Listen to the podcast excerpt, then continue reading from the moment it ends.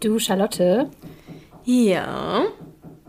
Wie ist es eigentlich für dich, mit Leuten zusammenzuwohnen? Ähm, das kommt auf die Leute drauf an. also, Leute impli impli impliziert, impliziert schon mal mehr als eine Person, was äh, mir schon einen kalten Schauer über den Rücken fließen lässt. Ähm, es ist auf jeden Fall ein großer Unterschied, mit wie vielen Leuten ich zusammen wohne und wer das genau ist, wie fremd die Leute sind, wie ähnlich man sich so ist, was Sauberkeit angeht. Sauberkeit ist eigentlich so das Stichwort bei mir, glaube ich. Ähm, weil wenn ich jetzt dran denke, an die Menschen, mit denen ich bisher zusammen gewohnt habe, und damit meine ich jetzt mal nur, nachdem ich von zu Hause ausgezogen bin, waren das immer nur Männer. okay. Und der Konflikt, den ich mit den Männern hatte, war immer Ordnung und Sauberkeit eigentlich. Ja, kann ich so sagen. Mal mehr und mal weniger. Das heißt, ähm, es ist ein Unterschied auf jeden Fall, ob es ein WG-Mitbewohner ist oder ob es mein Partner ist, was ich als am angenehmsten empfunden habe bisher immer. Ähm, aber dieser eine Konflikt, der besteht immer bei mir. Ja. Okay, also bist du quasi dann in so einer WG oder in einer Partnerschaft halt so die Saubermaus, die dann quasi so ja, typische ja. Meckermaus, die dann sagt, mhm. warum hast du dein Geschirr in der Spüle stehen lassen? Ich weiß noch, ich erinnere mich noch so gut, da war ich, hm, wie alt war ich denn da, 19 oder so? Und da habe ich in einem Café gearbeitet und wurde von meinen, ich sag jetzt mal quasi Großeltern, es sind nicht meine wirklichen Großeltern, aber sowas ähnliches, äh, besucht und denen habe ich dann erzählt, dass ich gerade eine WG gefunden habe und demnächst umziehe. Und die haben dann so zu mir gesagt, ah, voll schön und so, mit wem ich zusammenziehe. habe ich gesagt, zwei männliche Mitbewohner. Und dann haben die gesagt, oh, pass aber auf, dass du nicht zur Putzkraft wirst von denen. Oder Putzfrau. Und ich habe so halt so voll gelacht, weil ich die Vorstellung so absurd fand, halt auch so, als ob es heutzutage noch so wäre, dass Frauen sowas machen. Ähm, und fand das irgendwie so albern, meinte so, hä, nee, auf gar keinen Fall. Und it's, a, it's been a conflict since. Also ich, die waren sehr, sehr vorausschauend, weil ich möchte nicht sagen, dass ich jedes Mal die Putzfrau war, aber dass das deren erster Gedanke war mit männlichen Mitbewohnern, ist, ähm, ja, hat sich als sehr akkurat herausgestellt, sagen wir es mal so. Aber hast du das dann auch gemacht? Also hast du dann, hast du dann gemeckert oder hast du geputzt? Ähm, eine Mischung aus beidem. Also ich, also es war halt nie so, dass ich mir dachte, naja gut, okay, Männer sind halt so, dann putze ich halt, sondern es, ich war immer wütend, wütend, wütend, habe meine Wut dann manchmal zurückgehalten, weil ich, ja, ich bin eine wütende People-Pleaserin, ich versuche äh, anderen Leuten ihre Bedürfnisse zu erfüllen und hasse sie innerlich. Ähm, manchmal habe ich es angesprochen, dann habe ich es nett angesprochen, habe ich es versucht lustig anzusprechen. Mhm. Ähm, dann habe ich es manchmal wütend angesprochen. Manchmal habe ich es einfach selber gemacht, aber ich war halt in einem konstanten Zustand von brodelndem Zorn über diese Situation. Mhm.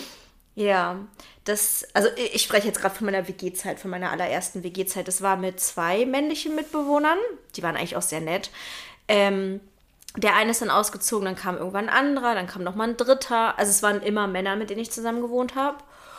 Und ja, irgendwie waren die alle schmuddelig. Und dann habe ich ja okay. nochmal mit meinem Ex-Partner zusammen gewohnt, der ja auch ein Mann ist. Da war es auch ein Konflikt mit Sauberkeit und Ordnung. Dann habe ich nach der Trennung männliche Mitbewohner in meiner Wohnung gehabt. Da war es auch ein Konflikt. Und jetzt mit Tobi ist es auch ein Konflikt, aber äh, der, also am angenehmsten von allen Männern, mit denen ich je gewohnt habe.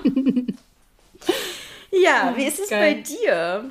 Also jetzt nicht in Bezug auf Thema Sauberkeit, sei denn, du hast Lust, was dazu zu sagen, sondern wie, wie findest du es, mit Leuten zusammenzuwohnen? Äh, ich glaube, Sauberkeit war von meiner Seite halt aus immer am wenigsten ein Thema, weil ich halt, glaube ich, wenn dann immer die Schmuddelige war und wahrscheinlich eher auf der anderen Seite des Konflikts gestanden hätte.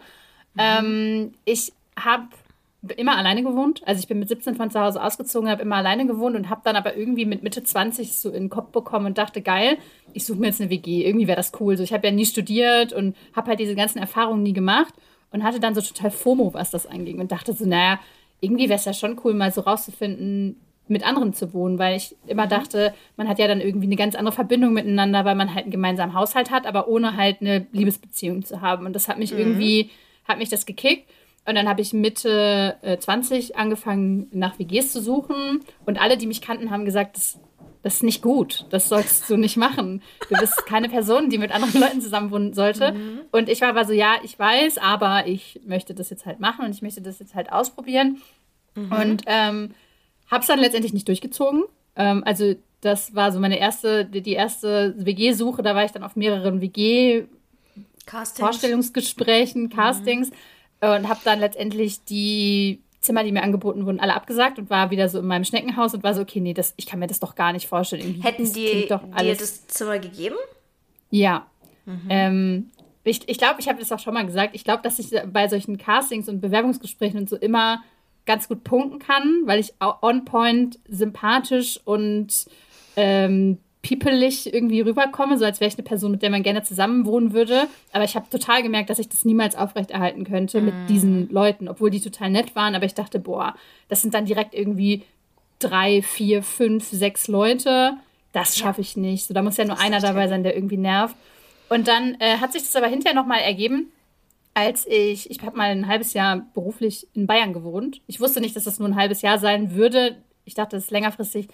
Und dann dachte ich ja, okay, ähm, dann suche ich mir doch in Bayern eine WG, weil ich kenne da ja auch mhm. keinen und ich arbeite, ich habe im Außendienst gearbeitet, das heißt, ich hatte auch keine Kollegen oder so und dachte, geil. Und dann habe ich ein halbes Jahr auf einem Bauernhof gelebt mit drei anderen um die 30-Jährigen. Also halt irgendwie alle, die, alles Leute, die so spät quasi dann in WGs ja. gewohnt haben. Und ich fand die Vorstellung total geil und fand die Vorstellung total romantisch und es hat mich so genervt, mhm. ähm, dass ich am Ende auch mit keinem von denen mehr geredet habe, ohne dass die irgendwas Schlimmes gemacht haben, sondern ja. mh, ich bin eine Person, und das weiß ich jetzt, ich musste diese Erfahrung, glaube ich, einmal machen, die sehr viel Raum braucht, äh, sehr viel. Ähm, entweder brauche ich halt Zeit für mich oder irgendwie Zeit zusammen, aber dieses Dazwischen funktioniert halt nicht. Dieses Koexistieren mit für mich fremden Leuten hat für mich ja. gar nicht funktioniert. Ich hatte irgendwann das Gefühl, äh, ich kann nicht mehr aus meinem Zimmer rausgehen. Ich möchte nicht in den Gemeinschaftsräumen sitzen, weil ich immer denke, da kommt gleich jemand und eigentlich fühle ich es jetzt halt gerade irgendwie nicht so. Teilweise bin ich nach der Arbeit nach Hause gekommen, mega spät, und dann haben die irgendwie am Tisch gesessen und gesoffen und Kartenspiele gespielt, was ja auch normal ist, was ja auch okay mhm. ist irgendwie in der WG. Und ich war so, boah, ich, ich kann das heute nicht. Und jedes Geräusch im Flur hat mich irgendwie dann total, also ne, das steigert sich ja so. Und jedes Geräusch im Flur hat irgendwann angefangen, in mir so eine wütende Panik auszulösen, dass jetzt halt immer ständig andere Leute auch da sind. Und äh, wir haben auch so am Anfang so das, was ich mir vorgestellt habe, wir sind zusammen in Kneipen gegangen und haben halt irgendwie lustige Abende verbracht und so. Aber für mich wäre es halt geiler gewesen, wenn ich danach nach Hause hätte gehen können und alleine gewesen wäre. Ja. Und das war krass. Und danach habe ich gesagt, ich ziehe nie wieder mit jemandem zusammen, nie mehr, auch nicht mit einem Partner oder sonst irgendwas. Und das hat sich ja dann vor knapp drei Jahren jetzt verändert und das ist auch schön und das ist auch gut, aber halt nur, weil unsere Wohnverhältnisse zu meinen Bedürfnissen total passen. Mhm, ich glaube, in einer kleineren Wohnung wäre ja. ich ausgezogen, hätte mhm. das nicht ausgehalten. Mhm. Ja. Ja. Ähm, das heißt aber, dass es, also du hast jetzt gesagt, mit fremden Leuten, macht es für dich dann schon nochmal einen Unterschied, ob es Fremde sind oder wenn du jetzt mit einer Freundin zusammen gewohnt hättest? Ich glaube, da wäre es sogar fast noch schlimmer, weil ich da irgendwie permanent mhm. das Gefühl hätte, es gäbe eine gewisse Erwartungshaltung an mich und an meine, mein Bedürfnis zu kommunizieren. Also mhm. das Gute ist, dass es Fremde waren. Also wenn man zusammen wohnt, sind es ja auch irgendwann keine Fremden mehr. Es ist ja nur, mhm. sind ja nur die ersten Wochen quasi. Ähm, aber das Gute war irgendwie, dass es ja auch keinerlei Erwartungshaltung gab. Wir kannten uns nicht, wir wussten nicht, wie der andere so drauf ist. Das heißt, man hat sich erstmal so ein bisschen beschnuppert. Äh, wenn das jetzt eine Freundin gewesen wäre, hätte ich ja permanent gedacht, boah, vielleicht will sie heute Abend was machen, vielleicht will sie einen Film mhm. gucken, vielleicht denkt sie eigentlich, dass das Geschirr in der Spüle gerade zu viel ist, aber will es nicht sagen, weil wir ja befreundet sind und niemand Stress haben will, bla bla. Also ich overthinke das ja dann auch krass, was andere Leute irgendwie alles stören könnte an mir. Mhm. Ich glaube, das war halt auch so ein, so ein Ding. Also ich könnte mir auch absolut nicht vorstellen, mit einer Freundin zusammen zu wohnen. Und zum Beispiel, als du gerade so erzählt hast, wie deine Erfahrung war, wenn wir beide zusammen wohnen würden, zum Beispiel, würde ich dich, glaube ich, irgendwann umbringen. Und du mich. Gegenseitig. Einfach. Wegen Ordnung und aus, aus Hass. Ja, ja ich glaube ähm, glaub wegen mhm. Ordnung. Ja, ganz kurz, ich will einmal anmerken, und mich entschuldigen, dass es bei mir leider die ganze Zeit hämmert. Ich weiß nicht, wie sehr man das im Podcast hört. Ich hoffe, es ist eher so ein ganz, ganz leises Hintergrundhämmern, aber ich kann es leider nicht ändern. Äh, hier im Haus werden Wohnungen gemacht und ähm, ja, Punkt. Sorry. So, äh, genau, weiter geht's. Ähm, was ich noch sagen wollte, ist, dass, also ich habe ja noch nie alleine gewohnt, was irgendwie auch krass ist. Ähm, ich glaube, ich hätte es eigentlich mal interessant gefunden, die Erfahrung zu machen, aber auf der anderen Seite, ähm, als ich von zu Hause ausgezogen bin, also klar, es kam finanziell für mich halt nie in Frage. Mir war immer klar, ich muss in eine WG ziehen, weil ich habe wenig Geld, beziehungsweise meine Mutter hätte die äh, Miete bezahlt, aber halt nur eine sehr geringe Miete. Also die, ich glaube, die hat 300 Euro gekostet damals für ein Zimmer. Das hat sie dann übernommen. Und eine eigene Wohnung hätte ich halt nicht bezahlt bekommen. Aber ich muss auch sagen, dass ich damals ähm, die Vorstellung auch richtig schön fand, Menschen zusammenzuziehen und ich das auch sehr, sehr romantisiert habe, dieses WG-Leben. auch so in Verbindung mit Studieren und so. Das war für mich irgendwie so ein Package, was ich total toll fand. Die Erfahrung wollte ich unbedingt machen. Und ich wollte damals unbedingt, was, mein, was meine Bedingung, was heißt Bedingung, aber was ich unbedingt wollte, war erstens männliche Mitbewohner und zweitens eine Wohnung, in der man rauchen kann. Was ich so krass finde im Nachhinein. Ich habe wirklich nur danach gesucht. Ähm, bei männlichen Mitbewohnern, nee, Quatsch, ich habe nicht nur danach genug, also bei Frauen, genau, Frau, es ist, ich habe auch nach WGs gesucht, in denen Frauen suchen, aber mein Wunsch war männliche Mitbewohner und Rauchen habe ich sozusagen nur gesucht, weil ich dachte, Männer sind ja viel cooler und entspannter. Mhm, was man halt so denkt. Was man halt so mit äh, 19, 20 so denkt, ne? Dass äh, Frauen ja richtig anstrengend und zickig und doof sind und man sich da bestimmt total in die Haare bekommt. Also furchtbar. Mm, und habe halt einfach nicht drüber nachgedacht, was für Konsequenzen es haben könnte. Und am Anfang hatte es ja für mich auch noch keine Konsequenzen. Also ich äh, habe sehr, sehr, also ich habe, äh, das hat auch ewig gedauert, ne? in Berlin eine Wohnung zu finden, ist ja auch einfach nur die Hölle und es war damals schon die Hölle. Ähm, ich glaube, ich war bei acht Castings oder so. Und ich bin im Gegensatz zu dir eine Person, die keinen guten ersten Eindruck macht. Also meine Einschätzung von mir selbst ist ja immer, man muss mich kennen, um mich zu lieben. Und auf den ersten Blick bin ich einfach weird und awkward. Und das Schlimmste ist, wenn ich mich aktiv darum bemühe, jemandem zu gefallen, also da bin ich, glaube ich, die unsympathischste Version meiner selbst. das heißt, es, das lief schon nicht besonders gut. Mm. Ähm, deswegen ich mir halt echt viele WGs angucken musste. Und dann habe ich aber irgendwann eine gefunden. Und die zwei Mitbewohner, die ich dann hatte, die waren sehr lieb und das war irgendwie auch cool und das, was ich brauchte. Also es war halt eine Zeit, wo ich sehr traurig und depressiv war. Das war so die Zeit nach dem Abi. Ähm, davon habe ich, glaube ich, in der Bonusfolge auch schon mal erzählt, so zum Thema Essstörung und so.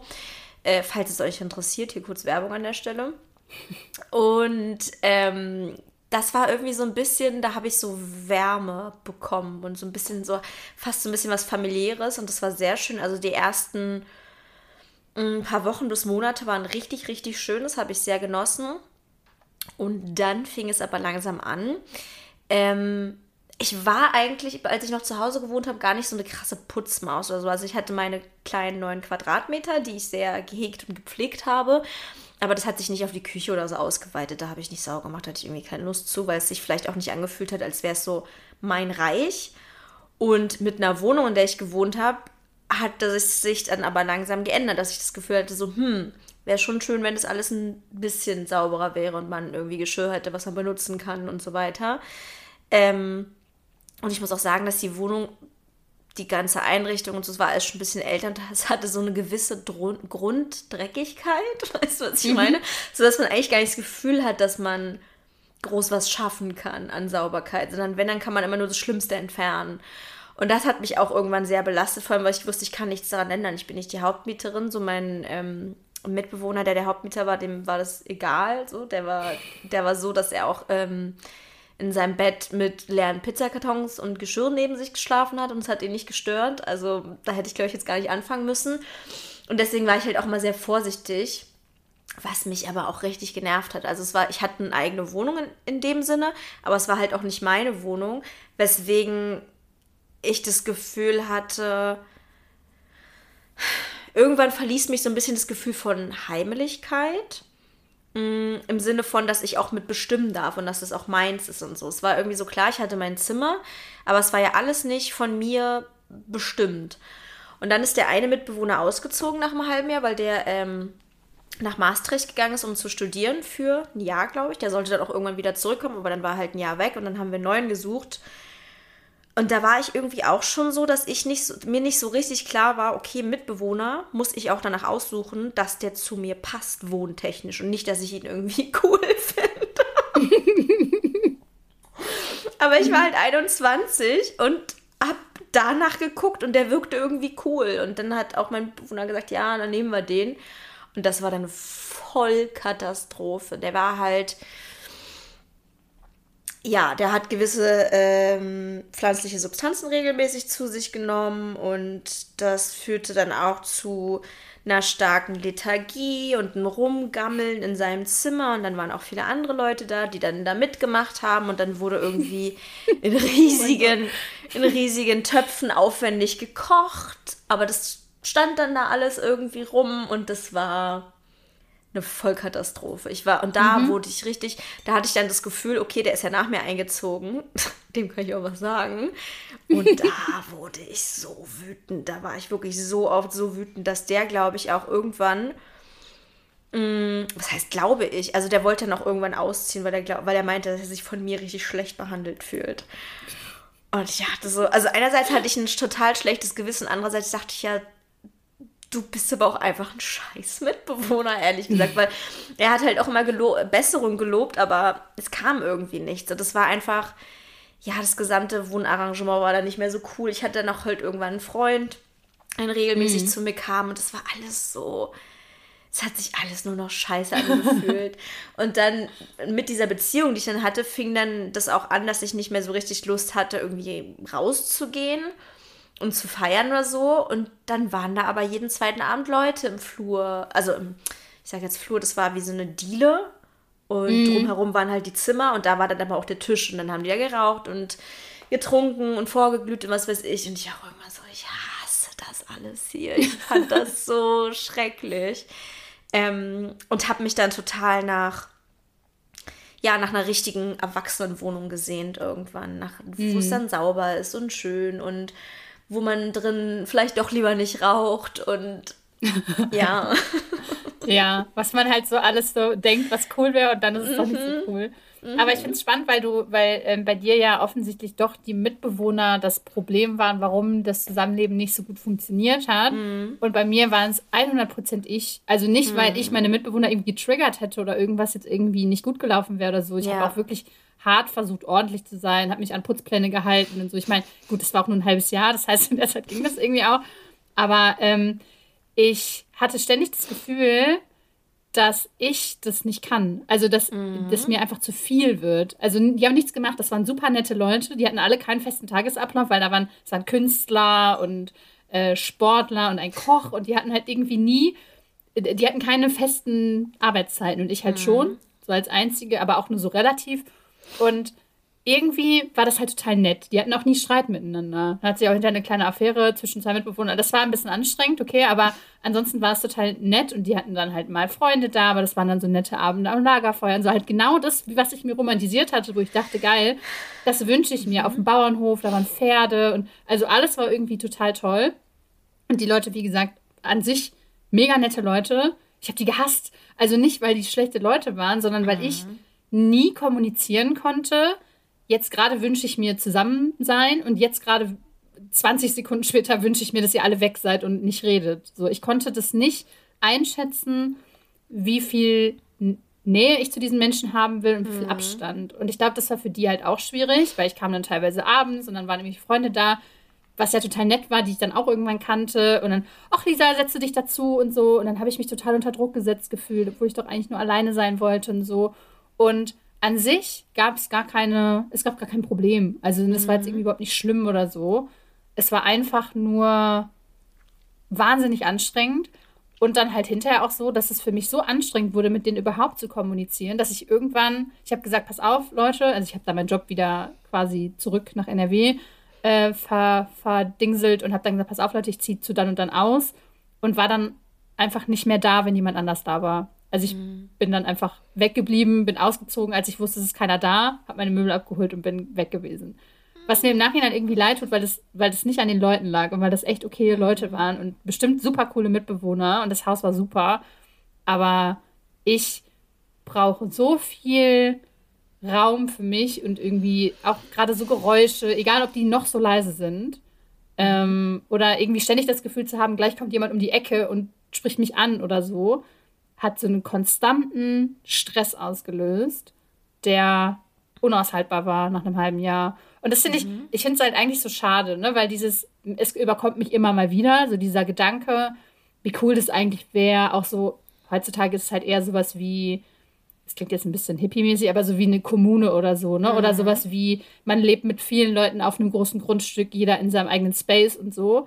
Fände ich voll die geile Vorstellung und fände ich so einen richtig geilen Lebenstraum. Niemals würde ich das machen. Also, obwohl ich das total mir vorstellen könnte und das total sinnvoll finde, bin ich eine absolut falsche Person dafür, weil ich ständig mit so einem roten und grünen Schild rumlaufen müsste, wo dann steht, du darfst mich ansprechen, du darfst mich nicht ansprechen und das würde so alle mhm. zehn Sekunden irgendwie wechseln. Äh, und das ist irgendwie, finde ich, richtig schade eigentlich. Mhm. Ja. ja. Wenn du jetzt, wenn du jetzt dieses Haus nicht hättest mit deinem Freund, würdest du denken, dass du auch damit klarkommen würdest, wenn ihr einfach getrennt wohnt? Sagen wir, die Wohnungen wären aneinander, ihr könnt euch regelmäßig sehen. Fändest du das auch okay? Oder ist es dir schon wichtig, dass du mit deinem Partner in einer Wohnung wohnst und halt auch so diese, dieses Teilen sozusagen hast? Ich hatte so eine Phase, ähm, also bevor wir zusammengezogen sind, wir waren ja da schon fünf Jahre oder so zusammen, mhm. auf jeden Fall ultra lange. Wir waren ja erst Long Distance und dann äh, haben wir relativ nah beieinander gewohnt und so. Mm, und dann hatte ich plötzlich so voll den, war ich so, nee, wir müssen jetzt, also der nächste Schritt ist jetzt, wir müssen jetzt zusammenziehen. Aber das war irgendwie mehr so aus Prinzip. Also ich glaube, da hatte ich irgendwie mhm. einfach gerade so eine kleine Selbstwertproblemphase oder so. Also dass ich irgendwie das Gefühl hatte, wer nicht mit mir zusammenwohnen will, der will mich auch nicht. So, mhm. nach dem Motto, obwohl alles gut war. Ne? Also ist ja dann immer so aus dem Nichts. Ähm, wenn ich mir aber die Alternative so vorstellen würde, dass wir entweder getrennt wohnen würden oder in einer kleinen Wohnung zusammen wohnen würden, Mm, glaube ich, dass es nur halten würde, wenn wir getrennt wohnen würden. Mhm. Oder halt in einer großen Wohnung zusammen wohnen würden. Ja. Ähm, und ich glaube, das wäre auch okay für mich, wenn ich nicht ständig solche, wenn, nicht ständig meine innere Stimme mir sagen würde, man muss mit einem Partner zusammenleben, wäre das, mhm. glaube ich, okay, ja, für mich. Wie mhm. ist es mhm. bei dir?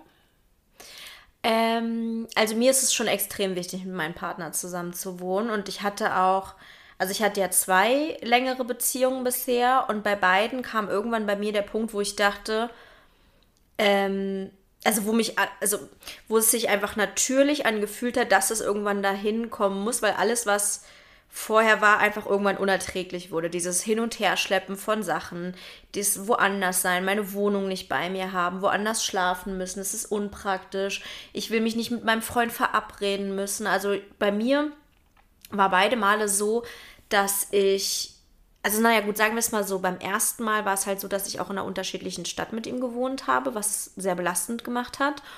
Und ich auch unzufrieden in der WG war und da war es auch so ein bisschen, mh, mm, meine so Wohnsituation war so kacke, dass ich sie ändern wollte und ich dachte, natürlich ziehe ich da mit meinem Freund zusammen. Aber trotzdem war der Wunsch auch da und beim zweiten Mal war es halt wirklich einfach so, ja, war auch nervig mit hin und her schleppen und mit meinem doofen Mitbewohner dann, aber da wollte ich halt wirklich unbedingt mit meinem Freund zusammenziehen, weil ich einfach, ich glaube, ich habe ein ganz, ganz großes Nestbedürfnis, also wirklich sehr, sehr groß. Ähm, nach einer schönen Wohnung, nach einer ordentlichen Wohnung, nach, nach einem Partner, mit dem ich das teile. Also ich glaube, in der Hinsicht, was das Thema Wohnen angeht, bin ich so voll ähm, klassisch pärchenmäßig. Ich finde es schön, zusammen Wohnzimmer zu haben. Ich finde es schön, die gleiche Adresse zu teilen auf dem Ausweis. Mhm. Also das gibt mir irgendwie alles was und ich möchte, glaube ich, auch, ich möchte, wenn ich abends die, die Haustür, die, die Wohnungstür zumache, nicht alleine sein. Also da geht es jetzt mhm. nicht nur darum, irgendwie dass ich jeden Abend mit meinem Freund verbringen möchte, aber sagen wir, wir hatten Freunde da, dann will ich nicht, dass alle gehen und ich dann diejenige bin, die zurück bleibt. Ich glaube, dass ich mich einsam fühlen würde, wenn ich alleine wohnen würde. Und ich weiß auch gar nicht, was ich machen würde, wenn ich jetzt keine Beziehung irgendwie hätte. Also Mitbewohner kann ich mir halt auch nicht vorstellen. Aber ich glaube, ich habe auf jeden Fall den großen Wunsch, mit jemandem zusammenzuwohnen, mit dem ich aber sehr innig bin. Also, mhm. ich weiß nicht, ob ich jetzt eine beste Freundin vorstellen könnte, aber das wäre dann wahrscheinlich noch so eher das Zweitbeste. Aber die Person muss halt auch gut passen. Das ist dann immer so das Ding. Also Voll. ich möchte halt nicht mit irgendjemandem zusammen wohnen, sondern ähm, ja, das muss dann halt auch zusammenpassen. Aber ich mag halt dieses, diese Innigkeit und dieses familiäre, was dadurch entsteht mhm. und dass ich nicht alleine bin. Und am besten natürlich mit einer Person, wo ich das Gefühl habe, ich habe die Entspanntheit, die ich habe, wenn ich alleine bin. Weil ich kenne das Gefühl, was du beschreibst, auch so, dass andere Leute egal was die machen, dafür sorgen, dass ich on edge bin, dass ich mhm. vielleicht auch maske, dass ich nicht mich entspannen kann, dass es mit denen zusammen sein kein Energie tanken, sondern Energie verlieren ist. Und das ist halt super wichtig bei Leuten mit Leuten, bei der einen Person, äh, mit der ich zusammen wohne, dass ich nicht das Gefühl habe, dass es mir Energie raubt. Mhm. Ja. Ich habe äh, hab ja viele Jahre alleine gewohnt ähm, und ich habe auch extrem gerne alleine gewohnt, das mhm. muss man schon so sagen. Also, ähm, und damit will ich, also, ne, das ist jetzt irgendwie, ich finde immer, wenn man so vergleicht, ist es halt, klingt es immer so gemein, ne? Weil wenn man jetzt sagt, ich habe super gerne alleine gewohnt und jetzt ja. nervt es manchmal, dann klingt es so, als würde ich nicht gerne mit meinem Partner zusammen wohnen, was aber auch nicht stimmt. Es hat halt alles seine Vor- und Nachteile, ne? Und ähm, ich habe glaube ich, deswegen so gerne alleine gewohnt, weil es mich sehr unabhängig von allem gemacht hat. Ich konnte äh, weggehen, wenn ich wollte. Ich mhm. konnte einfach den ganzen Abend wegbleiben. Ähm, ich konnte Leute einladen. Ich konnte meinen ganzen Scheiß einfach rumliegen lassen. Ich konnte mich irgendwie von der Tür auf dem Weg ins Bett ausziehen und es lag einfach alles eine Woche da. Ähm, ich konnte mich irgendwie verabreden dann mit meinem, mit meinem Partner und konnte irgendwie Quality Time verbringen und hatte nicht irgendwie jeden Abend. Das ist was, was mich manchmal nervt, was noch so bei uns ein bisschen ein Issue ist, dass wir eigentlich jeden Abend Zeit miteinander verbringen, aber manchmal nur so aus Gewohnheit und dann machen wir eigentlich nichts. Und manchmal denke ich dann, ich könnte jetzt was Sinnvolleres machen. Und sowas nervt mich zum Beispiel. Das, da kann ich nicht gut mit umgehen und dann mhm. gehe ich unzufrieden ins Bett und das ist nicht angenehm. Ja. Und das zum Beispiel hatte ich nie, als wir uns verabredet haben, ne? oder als mhm. wir dann, wir haben uns dann meistens dreimal die Woche ungefähr getroffen. Und das wäre für mich auch was, was wahrscheinlich reichen würde. Also ähm, ein Tag unter der Woche, das Wochenende mhm. in der Partnerschaft fände ich cool. So, und dann kann jeder halt irgendwie so seine, seine Loner-Personality ausleben. Mhm. Weil mein Freund zum Glück auch jemand ist, der sehr viel Zeit und sehr viel Raum für sich braucht. Und deswegen es jetzt gar nicht so krass ist, dass wir, dass er irgendwie mich pushen würde oder so, aber es ist halt so dieses Gewohnheitsding. Ne? Man isst mhm. irgendwie zusammen zu Abend und dann guckt man halt noch was ja. oder so. Mhm. Aber manchmal wünsche ich mir einfach, dass ich dann aufstehen könnte und sagen könnte, pass auf, ich gehe jetzt einfach noch zwei Stunden und möchte nichts hören und nichts sehen. So, das, das kommt mir manchmal vor, als würde ich ihn ablehnen. Das hat aber mit ihm nichts zu tun, sondern mit mir. Mhm. So. Ja. Ja. ähm, ich habe, als ich jugendlich war, also ich, ich, ich, will mal sagen, als ich 15 war, aus irgendeinem Grund habe ich das Gefühl, als wäre es da irgendwie besonders präsent gewesen. Aber als ich so, ich sage jetzt mal so, in der Mitte von der Jugend drin war, vielleicht auch noch später, weiß ich nicht genau, weiß ich, dass mein Wunsch, alleine zu wohnen, richtig, richtig groß war. Da habe ich mir, also ich war da halt irgendwie anscheinend unzufrieden zu Hause oder Pubertät, habe mich mit meiner Schwester und meiner Mutter nicht gut verstanden, was auch immer das alles war. Ähm, aber ich habe mir da nicht vorgestellt, mit einem Partner zusammen zu wohnen oder mit einer Freundin, sondern ich hatte den innigen Wunsch, alleine zu sein. Ich glaube, dass ich damals auch sehr sozial überfordert und überreizt war und ganz, ganz großes Bedürfnis nach Alleine sein hatte und mir eine eigene Wohnung super schön vorgestellt habe. Und dieses, ähm, ich kann hier alles entscheiden, fand ich auch super schön. Vor allem, ich muss immer dran denken, ich habe früher total gerne Sims gespielt oder so Barbies gespielt, aber ich mochte da gar nicht das Spielen per se von der Handlung, sondern das Einrichten und das Wohnung machen und gucken, wo kommt was hin und so. Das hat mich schon immer richtig doll ähm, fasziniert. Das fand ich immer richtig toll. Ich glaube, ich habe Sims nie gespielt, sondern wirklich immer nur eingerichtet mit so einem Cheatcode, mhm. damit ich auch Geld für alles habe. Ähm, und diese Vorstellung fand ich wahnsinnig toll. Auch, dass niemand irgendwas umräumt oder so, was ich irgendwo hingeräumt habe. Und das ist was, also wie gesagt, ich habe jetzt nicht das Bedürfnis, allein zu wohnen, aber dieses, die Herren über alles zu sein und alles bestimmen zu können, das finde ich schon cool, weil ähm, es stört mich schon manchmal natürlich, dass ich Sachen absprechen muss und so und dass ich auch manchmal in so eine Rolle falle von, dass ich denke, kann ich ja eh nicht bestimmen, kann ich ja eh nicht ändern oder so, obwohl es vielleicht gar nicht unbedingt stimmt oder so, aber als ob ich in so eine gewisse Passivität rutschen würde, dadurch, dass ich weiß, da hat eine andere Person auch Bedürfnisse. Und mhm. wenn ich jetzt hier alleine wäre, dann hätte ich vielleicht schon zehnmal irgendwie so einen Anfall bekommen und einfach irgendwelche Sachen rausgeworfen oder umgestellt oder so. Was ich zum Beispiel ja in meinem Jugendzimmer auch pausenlos gemacht habe, einfach Möbel verrücken, ständig umgestellt. Mhm. Mache ich hier nie, würde ich aber eigentlich voll gerne machen, wenn ich so drüber nachdenke. Und ähm, ich glaube, was ich mir eigentlich wünsche, ist mit einem Partner zusammenzuwohnen. Aber was die Wohnung angeht, darf ich alles bestimmen. Ey, ich dachte, ich dachte, ja. das würde bei uns so werden, weil das so ein bisschen unsere mhm. Absprache war, weil meinem Freund relativ viele Sachen super egal sind, was so Einrichtungen mhm. und so angeht. Und mir, ich bin ja jetzt auch nicht so eine krasse Einrichtungsmaus, aber ich, mhm. ich bin ja auch so Möbel umstellen, andauernd, Wände streichen, ja. andauernd, irgendwas verändern, andauernd.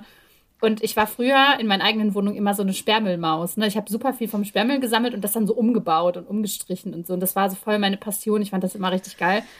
Ähm, und mein Freund zum Beispiel ist jemand jetzt mittlerweile, der hat jetzt Meinungen dazu. Wenn ich mhm. äh, dann sage, oh, ich habe an der Straße was stehen sehen, so ein, so ein Schrank oder so. Und dann ist mhm. er so, nee, das kommt mir nicht ins Haus. Und da werde ich dann, da, da, wenn mir dann jemand so Grenzen mhm. aufzeigt, was meine Wohnsituation angeht, ja. ich schmeiße jetzt immer alles in mein Büro. Ne? Also alles, was ich irgendwie geil finde, das kommt jetzt in mein Büro. Ähm, aber so dieses, ich kann das nicht so gut akzeptieren, ne? dass, ich, dass ich das auch nicht alleine entscheiden darf ja. und dass mir diese Autonomie da irgendwie fehlt. Ähm, aber ja, ich hatte jetzt gerade noch einen Gedanken, der ist aber jetzt gerade irgendwie entfleucht. Muss ich nochmal drüber nachdenken. Oh, ich würde nie wieder was zum Sperrmüll haben wollen. Sperrmüll und Möbel von der Straße holen. Wirklich habe ich früher andauernd gemacht. Auch immer so, ah, okay, da ist ein Schrank, der ist doppelt so groß wie ich. ähm, es dauert ungefähr 20 Minuten noch, bis ich zu Hause bin. Hä, hey, klar schleppe ich den hinter mir her.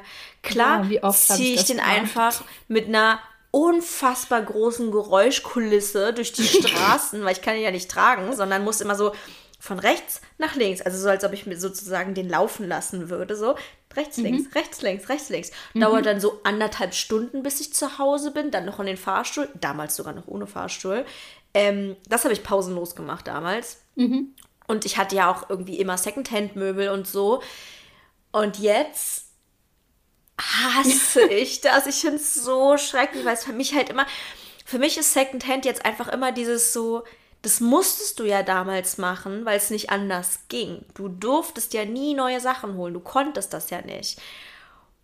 Und deswegen finde ich jetzt Secondhand so schrecklich, obwohl Secondhand muss ja nicht ein abgefranster Schrank auf der Straße sein. Es kann ja auch ein super schönes Möbelstück bei eBay Kleinanzeigen sein oder so.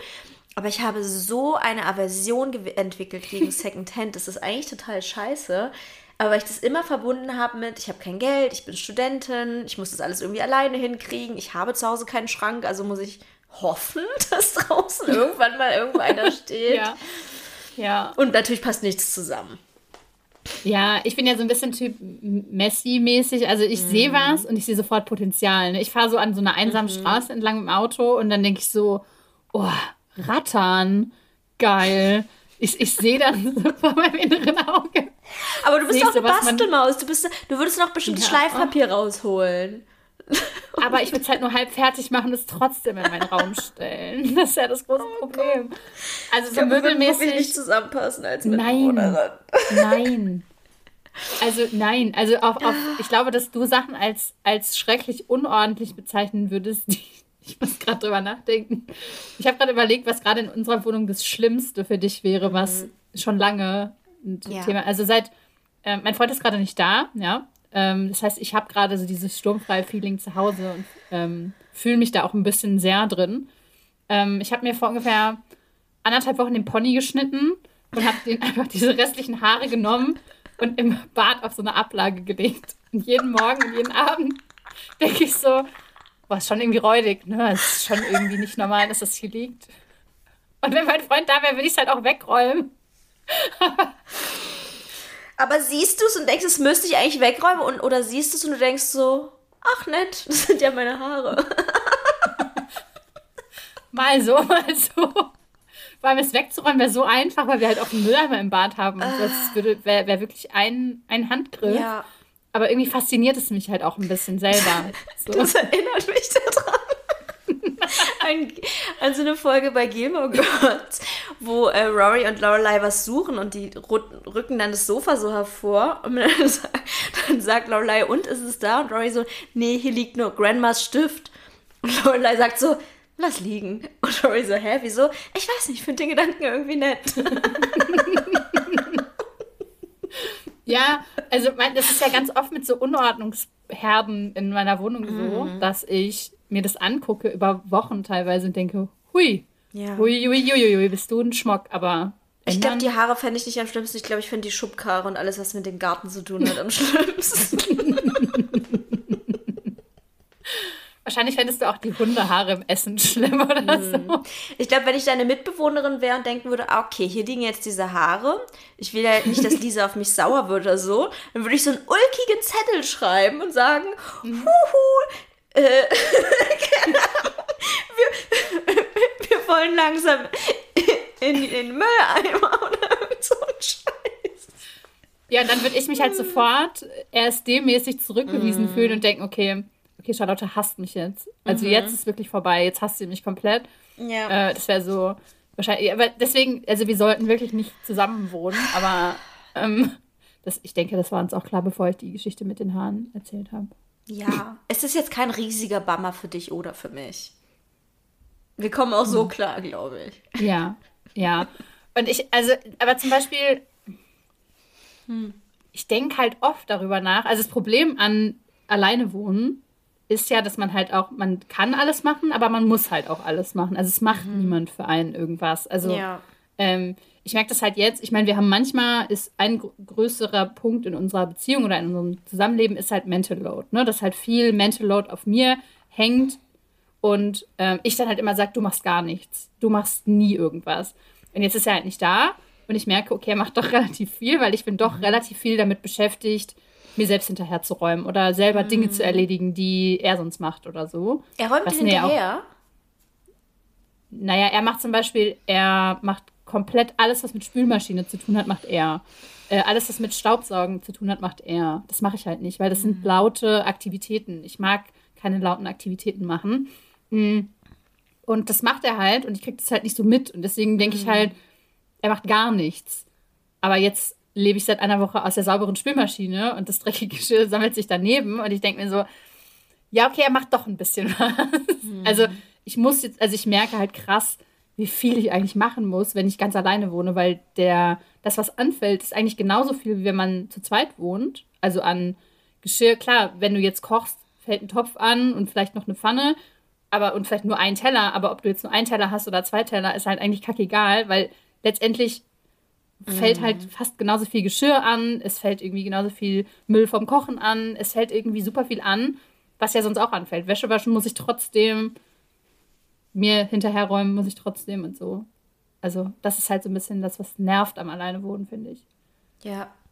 Ich glaube, das würde mich nicht nerven. Also, mh, mm, damit möchte ich jetzt nicht sagen, dass mein Freund nichts macht. Das stimmt einfach nicht. Er macht schon relativ viel und ich finde, er ist auch wirklich durch das Zusammenleben mit mir sehr bedacht darauf, sehr ordentlich und sauber zu sein. Also seine Wohnung zum Beispiel früher sah schon sehr anders aus als die Wohnung, die wir jetzt haben. Ähm, aber ich bin ja so, ich weiß gar nicht, wie ich sagen soll. Vom Kopf her mache ich sowieso alles und habe, glaube ich, auch nicht so ein Problem damit, meine eigenen Sachen zu machen. Ich habe ich finde es null schlimm, mein eigenes Geschirr wegzuräumen oder so. Ich glaube, ich finde es richtig nervig, die Sachen von anderen Leuten zu machen. Das mhm. stört mich wirklich. Und ich merke manchmal, zum Beispiel als mein Freund auf Klassenfahrt war letztes Jahr, dass ich nicht jeden Tag saugen muss. Nicht, weil er so ein widerlicher Krümmelheini ist, aber weil einfach ich auch teilweise bewusst aufpasse, Sachen nicht dreckig zu machen.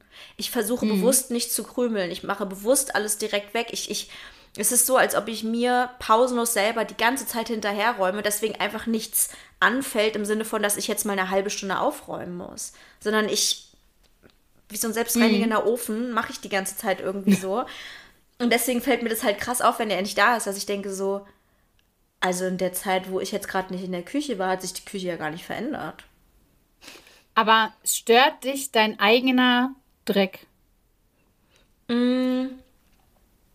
Hm, es mm, mal so, mal so, aber nicht annähernd vergleichbar mit dem Dreck von anderen. Also der Dreck von anderen Leuten, der macht mich inhärent wütend auf die Person. Wie, wie kann sie es wagen? Mein eigener mhm. Dreck ist so. Ich weiß nicht, wie ich sagen soll.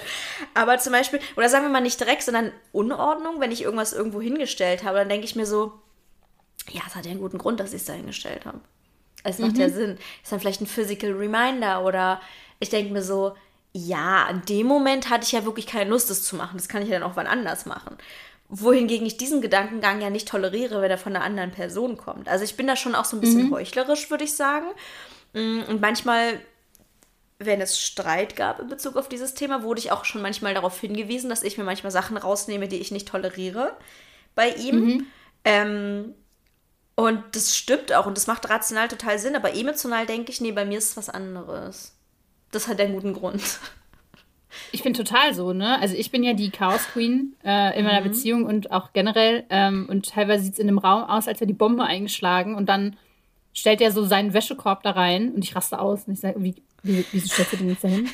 Ich sehe das dann auch. Ich sehe dann auch nur noch das, obwohl halt meine Wäsche so einen Meter weiter auf dem Boden liegt mhm. oder so. Juckt mich nicht. Ich kritisiere das dann. Oder, ne, also irgendwie dann stellt er irgendwie abends vom, vom Wohnzimmertisch die Teller in die Küche. Und ich so, warum räumst du jetzt die nicht in die Spülmaschine? Ja, Bruder, weil ich das halt auch nicht mache. Also, weil das irgendwie hier niemand macht, sondern dann halt die Spülmaschine eingeräumt wird, wenn sie eingeräumt wird. Aber manchmal bin ich da doch dann so sehr äh, Prinzipien. Ich, ja, ich glaube, ich glaub, bei mir ist es manchmal so, wenn ich irgendwie, mh, mm, sagen wir, ich mache mir jetzt ein Brötchen. Nee, anders. Ich habe mir, hab mir irgendwas gekocht und habe das Brett benutzt und lege das dann auf die Spüle, dann weiß ich ja in meinem Kopf, wann ich das Brett sauber machen werde. Wenn da aber einfach ein Brett liegt, was nicht von mir ist, dann sagt mir ja niemand, wann dieses Brett da nicht mehr liegen wird, dreckig. Also ich glaube, mhm. also es ist einerseits Heuchelei, definitiv, aber ich glaube, es ist auch meinem Gehirn so, dass ich ja bei meinem Dreck die Informationen darüber habe. Und mhm, wenn ich mhm, keine Informationen darüber habe, dann stört mich das richtig doll. Mhm. Wie ist das bei dir, wenn du hast du ein schlechtes Gewissen deinem, deinem Partner oder also der Person, die mit dir lebt, gegenüber, wenn mhm. du einen Tag lang nichts machst oder wenn du unproduktiv bist oder so? Hast du das Gefühl, dich rechtfertigen zu müssen?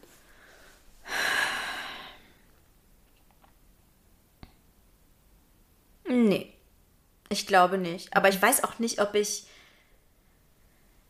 ob es Tage gibt, also mh, mm, es gibt vielleicht Tage, an denen ich nichts mache, aber für mich, dann, dann hieße das auch, dass nichts gemacht werden muss. Also es ist mhm. nicht im Bereich des Möglichen, dass ich in dieser Wohnung bin und die Wohnung scheiße aussehend. Ich meine auch eher so auf deinen, auf zum Beispiel den Arbeitskontext oder so. Bezogen. Ah, okay, wir sind jetzt gar nicht mehr bei Ordnung. Ähm, mh, mm, ja, das macht mir tatsächlich ein schlechtes Gewissen. Äh, beziehungsweise, also ich bin ja selbstständig und davor war ich arbeitslos. Und ich habe manchmal das Gefühl, dass es beides so ein bisschen fließend ineinander übergegangen. Und ich hatte ganz lange das Gefühl, also das war halt so Corona, Arbeitslosigkeit, dann Selbstständigkeit. Und es fühlte sich so an, als wäre die krasse Zäsur mit Corona gekommen. Und da habe ich dann immer ausgeschlafen. Da habe ich dann, also da bin ich halt nicht früh aufgestanden und zur Arbeit gegangen. So. Und als das wegfiel, habe ich mich sowieso schon sehr schäbig gefühlt. Länger zu schlafen als mein Freund hat sich sehr schäbig angefühlt. Ähm, ich hatte sowohl in der Arbeitslosigkeit als auch zu Anfang der Selbstständigkeit ganz dringendes Bedürfnis, ihm zu vermitteln, dass ich was gemacht habe, was ich gemacht habe, wie viele Bewerbungen ich geschrieben habe. Ähm, dass ich irgendwas für Instagram gemacht habe, dass Instagram Arbeit ist, habe ich ganz mhm. lange versucht, ähm, unbedingt ihm mal klar zu machen. Nicht, dass er jetzt jeden Tag gesagt hat, also ja, also das kam von mir, will ich sagen. Ich hatte ganz dringend das Bedürfnis, ihm zu erzählen, was ich gemacht habe und manchmal auch wesentlich ausschweifender zu erzählen, als es eigentlich war, weil dieses Zuhause sein mir ein ganz schlechtes Gewissen gemacht hat und vor allem noch in der Zeit, als wir primär von seinem Geld gelebt haben, habe ich mich richtig schäbig gefühlt. Also da hatte ich das Gefühl, da muss ich ganz besonders betonen, was ich gemacht habe, dass ich an meiner Selbstständigkeit arbeite, dass äh, in drei Tagen habe ich wieder eine Werbung oder was weiß ich irgendwie mhm. so. Oder ähm, mhm. ja, ich habe heute meine Kolumne geschrieben. Also das war mir richtig wichtig zu betonen. Mm, ich habe auch lange zum Beispiel dann gesagt, ja, naja, ich schlafe ja morgens aus, aber dafür arbeite ich ja länger oder so. Also das war mir total mhm. wichtig, so vor ihm auch dieses mh, mm, kapitalistische Narrativ aufrechtzuerhalten. Ich, ich arbeite, auch wenn ich zu Hause bin. Und das hat ein bisschen nachgelassen. Also das ist auf jeden Fall besser geworden. Einerseits, weil ich mich mit dem Thema Produktivität und produktiv wirken auseinandergesetzt habe. Ähm, und andererseits auch schlicht und ergreifend, weil ich mehr verdiene. Also ich denke mir zum Beispiel manchmal, ja gut, selbst wenn ich heute nur zwei Stunden gearbeitet habe, wenn ich mehr verdiene als er, was will er sagen? Mhm, mhm. ja. ja, ja. Es ist aber bei mir so ein bisschen, ich habe das jetzt halt so krass gemerkt. Äh, ich hatte jetzt vor ein paar Monaten oder ein paar Wochen, ich hatte eigentlich eine relativ mhm. lange Phase, wo ich irgendwie morgens nicht so richtig in die Arbeit reingekommen bin. Mhm. Überhaupt nicht, weil ich irgendwie, ich habe, ich schlafe ja nicht aus, also ich bin ja eine krasse Frühaufsteherin, aber ich hatte dann Bock, morgens zu chillen einfach irgendwie und bin ja. dann quasi mit den Hunden gegangen, habe mich danach aufs Sofa gesetzt und habe TikTok gescrollt. Einfach, irgendwie war es gemütlich, aber es hat mich schon ein bisschen auch selber genervt. Ich habe aber dann immer gemerkt, wenn ich ähm, gehört habe, dass mein Freund dann aufgestanden ist und äh, sein erstes Meeting hat er halt immer quasi so beim, beim Aufstehen gemacht und äh, ist danach halt runtergekommen, um sich einen Kaffee zu holen. Und wir arbeiten ja beide komplett von zu Hause, ist ja vielleicht auch nochmal eine super besondere Situation. Mhm. Aber ich mhm. hatte immer dann das Gefühl, ich werde erwischt. Ich werde unten, wenn ich sitze, ich ja. werde ich werd jetzt erwischt, weil ich hier sitze. Und das hat manchmal irgendwie dazu geführt, dass mich das total paralysiert hat und ich aber auch gar nichts anderes machen konnte, sondern irgendwie mhm. hatte ich das mhm. Gefühl, es ist super negativ, aber ich kann das auch nicht ändern. Ähm, und das ist zum Beispiel was, wo ich irgendwie erst dahinter kommen musste, weil jetzt, wo er nicht da ist, ähm, war das irgendwie so, ich hatte gar nicht das Bedürfnis, da so lange zu sitzen. Irgendwie mhm. war das dann plötzlich ein bisschen anders, weil dieser, weil dieser Druck davon weg gewesen ja. ist, weil mich niemand erwischen kann bei etwas mhm. und ich deswegen irgendwie auch nicht das Bedürfnis hatte, es zu machen. Das ist total widersprüchlich, aber ähm, Na, als ob der dich gelähmt hat, auch so ein bisschen. Mhm. Ja. Genau, aber ich habe es trotzdem jeden Tag aufs Neue immer wieder gemacht. Mhm. Und jeden Tag aufs Neue hatte ich das Gefühl, ich werde jetzt gleich erwischt, weil halt der Ablauf auch immer komplett gleich war. Ich habe dann mhm. da gesessen, bis er runterkam, sich einen Kaffee geholt hat und ich dann dachte, oh, ich muss jetzt dann auch mal was machen. So. Ja. Mhm. Aber ich kenne, also ich kenne das auf jeden Fall, dieses, klar, dein Freund arbeitet auch von zu Hause, aber er ist ja angestellt. Und ich glaube, dieses Selbstständigsein und dir selbst einteilen, was du alles machst, da hast du vor einer angestellten Person immer ein komisches Gefühl, irgendwie, als ob du mhm. Regeln brichst, als ob du eine faule Sau bist. Also eigentlich die ganzen Sachen, die wir versuchen irgendwie immer zu, ne, irgendwie entkräften und dass das alles scheiße ist ja auch. Ähm, das Konzept von Faulheit auch auf Neurodivergenz bezogen und so weiter. Aber trotzdem kann man da ja manchmal nicht so richtig aus der Haut und denkt halt wirklich so, okay, diese Person, die lebt ein vernünftiges, erwachsenes mhm. Leben und ich liege hier irgendwie rum. Und ob ich jetzt bei Instagram und, bin und arbeite oder bei Instagram bin und nur scrolle, da sind die, die Grenzen irgendwie auch fließend und es fühlt sich dann einfach teilweise ja. seltsam an. Ich, also ich weiß da auf jeden Fall, was du meinst. Ähm, was ich gerade noch interessant finde als Punkt, weil du halt ja auch angesprochen hast, dass ihr in so einem großen Haus wohnt, ist ja bei mir und meinem Freund das komplette Gegenteil. Also wir wohnen in einer sehr kleinen Wohnung, die mir früher gar nicht so klein vorkam. Also als ich hier eingezogen bin, fand ich die Wohnung total schön und normal. Ähm, ich weiß nicht, ob das damit. Es klingt vielleicht komisch, aber das erste Mal das Gefühl, dass die Wohnung gar nicht so groß ist, halte ich, als mein jetziger Freund, also Tobi, hier eingezogen ist. Ich habe ja vorher schon mit einem anderen Freund hier mal gewohnt.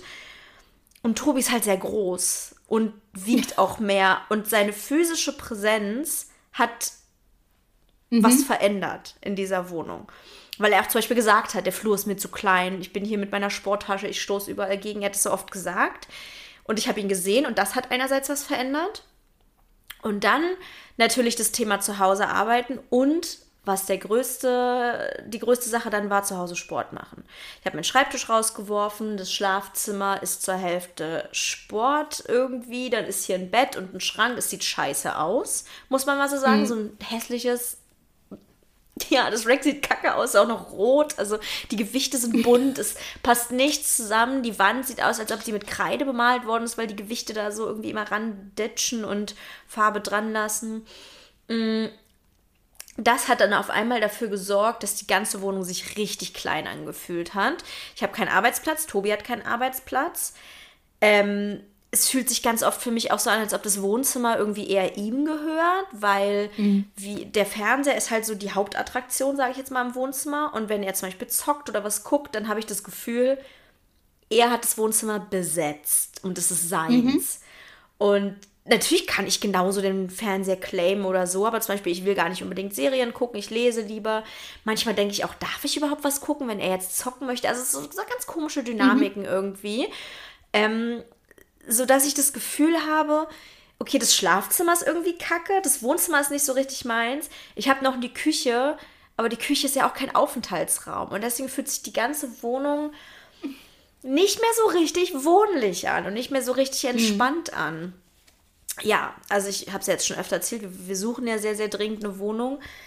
Ähm, ich muss sagen, dass ich es noch erstaunlich finde, dass es trotzdem für mich noch okay ist. Ich glaube, Tobi leidet ein bisschen mehr unter der Situation, weil er im Gegensatz zu mir nicht diesen Freiraum an Tag hat. Ich habe ja während der Arbeit arbeitet die ganze Wohnung für mich die ganze Zeit. Das war mir auch lange Zeit nicht klar. Er hat es mal so angesprochen und ich dachte, ja, stimmt, da hast du völlig recht. Du hast die Wohnung nie für dich. Für dich ist es immer dieses enge Gefühl.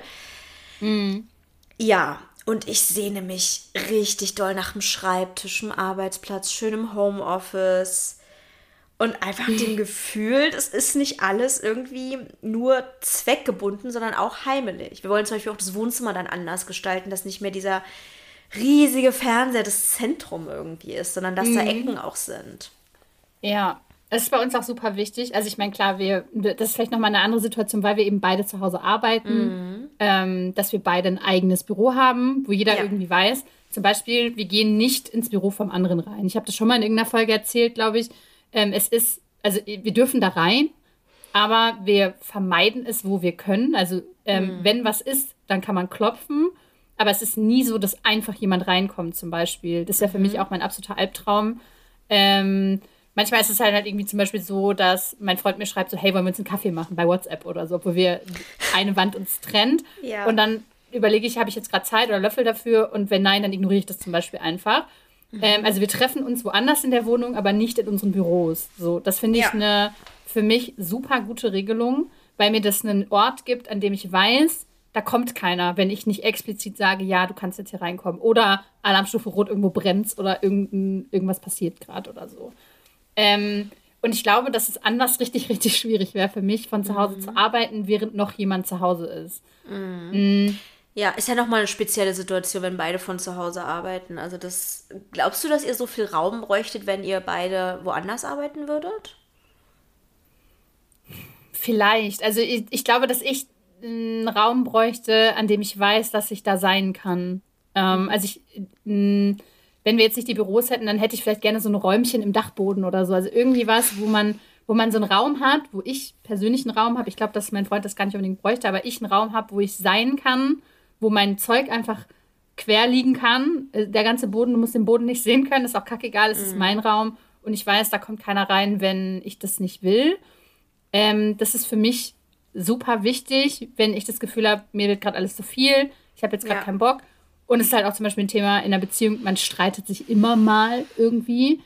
Ich muss dann weggehen. Und ich muss dann auch so weggehen, ja. dass ich weg, weg bin, weil sonst raste ich aus. Also man darf mich dann wirklich nicht mehr anpieksen irgendwie. Ähm, und das, ich glaube, dass uns das sehr gut tut. Und äh, wir wussten es vorher nicht, was unsere Bedürfnisse an eine Wohnsituation sind, aber wir haben das äh, intuitiv richtig ja. gelöst. Ähm, und zwar ist es so, das wäre nämlich jetzt meine nächste Frage gewesen. Ähm, bei mir ist es nämlich so zum Beispiel, dass er mir so, wie es jetzt ist, Struktur gibt, ohne mich einzuengen. Und ich merke halt zum Beispiel jetzt gerade, wo er nicht da ist, dass meine Struktur halt auch komplett im Arsch ist. Ich denke manchmal irgendwie erst um 9 Uhr abends dran, dass ich ja mal was essen müsste und so. Und also es ist alles irgendwie super all over the place. Und obwohl er keine Struktur von mir fordert, ist es irgendwie einfacher für mich, eine gewisse Struktur zu erhalten ist es bei dir so, dass dein Partner dir Struktur gibt? Mm. Ich würde sagen, dass er mir insofern Struktur gibt, als dass ich nicht den gesamten Tag, jeden Tag arbeite. Mhm. Also, das, also was, was, was auf jeden Fall dafür sorgt, dass ich abends irgendwann aufhöre zu arbeiten, dass ich manchmal in den Urlaub fahre, dass ich ein Wochenende eher als Wochenende wahrnehme. Mm, also das ist, glaube ich, so die größte Struktur, die er mir gibt. Ich glaube, das würde komplett, da würden die Grenzen wirklich komplett zerfließen bei mir. Mm, auch sowas, dass er morgens also klar, ich schlafe meistens länger als er, aber er verabschiedet sich immer von mir. Und das gibt mir auch so ein bisschen das Zeichen, ja, okay, ich könnte jetzt auch langsam mal aufstehen oder so. Also mhm. ich glaube, so was so den Tag angeht, also morgens und abends, da gibt er mir schon Struktur und dass man halt, ähm, ja, dass ich halt so ein bisschen dadurch noch bei diesem 9 to 5 bleibe und auch, dass man halt Urlaub hat. Also das würde ich irgendwie sagen. Mhm. Mhm. Ansonsten, was Essen angeht, jetzt nicht. Wir essen zum Beispiel auch nicht zusammen, was ich manchmal ein bisschen schade finde, aber was sich irgendwie oft auch einfach nicht ergibt. Keine Ahnung. Gar keine Mahlzeit am Tag? Mm, nee. Wie geht das? Hm, ich, ähm, keine Ahnung weil wir ja zu unterschiedlichen Zeiten Hunger haben und auch fast immer unterschiedliche Sachen essen. Keine Ahnung. Also essen tun wir eigentlich fast nie zusammen, wenn wir jetzt nicht gerade essen gehen oder so. Ich bin richtig verwirrt. Also wir essen manchmal drei Mahlzeiten zusammen. Ich meine, okay, klar, wir ja. arbeiten, wie gesagt, auch beide von zu Hause, aber es ist irgendwie so, eine ist es immer, auch wenn mein Freund mal außerhalb ja. arbeitet oder ich mal außerhalb arbeite. Ich esse halt nicht zu bestimmten Zeiten. Also mein Essverhalten ist ja komplett strukturlos. Und deswegen ja. glaube ich, dass wir, da, also seins ist halt auch jetzt nicht so dieses klassische drei Mahlzeiten am Tag. Noch strukturierter als bei mir, aber bei mir ist es halt völlig all over the place und ich habe irgendwann Hunger und dann muss ich sofort essen. Also ich glaube, ich, ich weiß nicht, was Essen angeht, bin ich auch so ein bisschen, da habe ich gar keinen Bock, mich nach anderen Leuten zu richten. Ich weiß noch, dass ich früher, als ich noch zu Hause gewohnt habe, irgendwann so die Zeit kam, wo man nicht mehr zusammen gegessen hat und wo ich es richtig aufregend und cool fand, in meinem Zimmer alleine zu essen. Mhm. Und ich mag das auch ganz, also ich finde, einerseits ist es auch manchmal ganz schön zusammen zu essen, aber für mich fühlt es sich jetzt nicht an, als wäre es seltsam oder unnatürlich. Es fühlt sich eher unnatürlich an, an so einem Abendbrottisch zusammen zu essen. Keine Ahnung. Das Ding ist, irgendwie, genau, also das Ding ist, ich habe auch keine Struktur, was Essen angeht. Mm. Ich wäre eigentlich ein Snacker. Also ich wäre eigentlich jemand, der gar ja. keine große Mahlzeit am Tag isst, sondern den ganzen Tag irgendwie was so, sich irgendwas reinschiebt. Und das Lustige ist, mein Freund eigentlich auch. Das heißt, mm. individuell sind wir beide Personen, die gar nicht kochen würden. Also, also kochen würde ich vielleicht schon, aber halt nicht zu festen Zeiten dann auch essen. Ähm, aber wenn wir zusammen sind ist es irgendwie, hat sich das so eingebürgert, dass wir halt zusammen essen und auch zum Beispiel, also so ganz klassisch spießig irgendwie, weil ich zum Beispiel irgendwann mit Mitte 20 fing das an, dass ich nicht mehr um jede Tageszeit essen konnte, weil wenn ich zu spät esse, kann ich nicht mehr schlafen, mm. kriege ich Sodbrennen. Mittags kann ich erst ab dann essen, weil sonst kriege ich mittagstief und so und ich kann auch nur bestimmte Sachen, also so, wo ich so ganz explizit irgendwie drauf geachtet habe, okay, was wäre denn jetzt besser, also das zu optimieren, den Ablauf von Nahrungsaufnahme mhm. eigentlich. Und jetzt, er ist nicht da, ich snacke den ganzen Tag irgendwie. Also mhm. es gibt wenig ähm, Mahlzeiten, die irgendwie Sinn ergeben oder so, sondern einfach nur entweder ich habe jetzt sofort Hunger, deswegen muss ich jetzt sofort was kochen und essen, oder ich snacke den ganzen Tag und habe den ganzen Tag auch keinen Hunger. Und wenn er wieder da ist, weiß ich genau, dass wir wieder um 19 Uhr am Abendbrottisch essen und gemeinsam Abendbrot essen. Und ich weiß genau, dass ich ihn mittags um 12 ihm eine WhatsApp schreibe, so, hey, wollen wir gleich Mittag machen? So, und Krass. dann machen wir zusammen Mittagessen. Und also so, irgendwie ist es auch voll schön, mhm. aber äh, also ich kann es mir auch gar nicht gut anders vorstellen. also bei mir ist halt Essen so ein unglaublich kompliziertes Thema. Also einerseits natürlich, äh, also guck mal, ich habe meinen Sport. Ich will davor nichts essen, oft. Währenddessen kann ich obviously auch nichts essen. Das ist schon mal, da, da strukturiert sich mein Essverhalten schon mal doll drum. Dann ist es bei mir so, auch wieder so ein bisschen angedeutet, ich habe darüber eine ganze Folge gemacht, dem Thema Essstörung ist jetzt nicht so, als wäre ich irgendwie super krass symptomreich noch, was Essstörung angeht, aber die hat einfach dafür gesorgt, dass ich beim Thema Essen all over the place bin. Dass es Tage gibt, wo ich super aufgebläht die ganze Zeit bin, wo ich erst um 15 Uhr was esse. Dann gibt es Tage, dann snack ich den ganzen Tag. Dann gibt es Tage, wo dann der Sport dazwischen kommt, wo ich, wo ich vor dem Sport einen Termin habe, nichts esse, dann ist der Sport und dann ist es irgendwie schon fast abends und ich esse erst was. Also bei mir ist alles super kompliziert. Auch ganz oft ist es so, dass ich sagen kann, dass ich zu ihm sage, nee, ich kann jetzt nichts essen, mein Bauch tut weh, ich habe so viel Cola getrunken, ich habe so viel, was weiß mhm. ich, irgendwie, ich habe äh, PMS und bin aufgebläht. Also ich habe ja schon große Probleme damit, essen zu gehen und es zu schaffen, nicht völlig ausgehungert, aber trotzdem hungrig zu sein. Also das ist für, mhm. es ist für mich eine richtig schwierige Angelegenheit, mit anderen zu essen, sodass ich weder das Gefühl habe, ich sterbe gleich vor Hunger, noch, lustig, mein Magen knurrt gerade richtig toll, passenderweise, noch, dass ich das Gefühl habe, so, hä, ich platz gleich, wie soll ich denn jetzt was essen? Also mhm. das ist richtig schwierig für mich und deswegen hat sich das irgendwie so ergeben und Tobi ist halt, hat jetzt nicht die gleiche Vergangenheit wie ich, aber er ist halt auch sehr ja, weiß ich eigentlich auch nicht. Ich kann gerade nicht sagen, ob er eine Struktur beim Essen mit mir hätte, wenn ich nicht so wäre, wie ich bin. Das weiß ich gar nicht. Mhm. Ich glaube, dass ich vorgebe, wann es Essen zu geben hat. Ich glaube, mein Freund wäre es kackegal. Okay. Ähm, aber ich glaube, dass ich eigentlich die Person bin, die keine Struktur hat, aber dann mm. vorgibt, wann. Also auch dieses mhm. so, wenn ich wenn ich überlege, wann mache ich Abendessen zum Beispiel, dann überlege ich, wann habe ich Hunger, wann werde ich ja. potenziell Hunger haben und dann mache ich Abendessen mhm. und er isst dann halt. Wenn er dann sagen würde, ja, ich habe jetzt noch nicht so Hunger, ich dachte, der würde was essen, ja. Der würde mhm. sich hinsetzen und würde zumindest eine kleine Portion essen, weil ich, sonst kann ich halt auch nicht. Also, mhm. sonst ist es halt auch komisch. Aber ich glaube, das ist auch so eine ganz merkwürdige Dynamik, die sich da einfach irgendwann einspielt und entwickelt und wo man dann irgendwann merkt, okay, weil jetzt gerade, wo du es gesagt hast, dass ihr nie zusammen esst, war ich so, was? Das ist nicht normal. Also, wo mir mhm. erstmal klar geworden ist, dass es ja gar nicht, es, es stirbt ja keiner, wenn wir nicht zusammen essen würden irgendwie. Vielleicht ich, ja. wenn ich verhungert wäre drei Wochen irgendwie nur Toastbrot gegessen hätte oder so. Für mich fühlt es sich so an, zusammen essen, so als ob man sagt, man geht immer zusammen aufs Klo. Mein Gedanke ist direkt so, hä, was ist, wenn wir nicht gleichzeitig aufs Klo müssen? ja. Aber es lohnt sich doch gar nicht für sich alleine was zu kochen. Also so richtig. Doch. Klar. Klar. Nee. Ich koche immer riesige Portionen und die müssen dann auch aufgegessen werden. Okay. Na, bei mir ist es manchmal ja. so, dass ich was koche und Tobi isst dann den Rest. Aber das kann sich dann halt nur ergeben. Also so irgendwie sowas zu planen, das funktioniert nicht. Meine Uhr sagt, dass ich langsam mal aufstehen soll, dass ich zu lange sitze. Lustig, dass meine das in derselben Sekunde auch gesagt hat. Okay. Meine hat vibriert und du hast auf deine Uhr geguckt. ja. ja.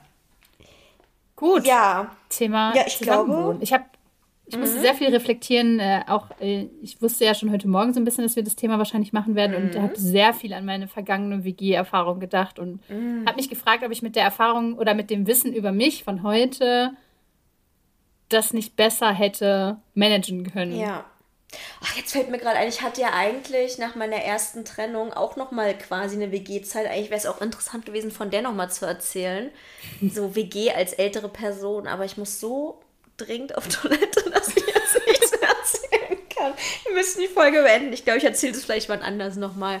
Meine okay. äh, WG-Zeit 2.0. Unbedingt den ganzen ja. Tee. Gut, dann machen wir jetzt das mhm. Outro auch in Schnelldurchlauf. Also Charlotte ja. hat es ja schon einmal angesprochen. Äh, es gibt Zusatzfolgen, äh, wo zum Beispiel Charlotte über ihre Essstörung redet. Es gibt aber auch eine, wo ich über meine Angststörung rede.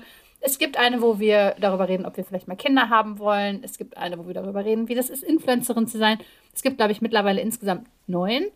Und mhm. es kommen immer mal welche dazu, wenn wir ein Thema haben, wo wir sagen, das spricht uns jetzt gerade an. Wir haben eine sehr lange Folge zum Thema Fanfiction aufgenommen.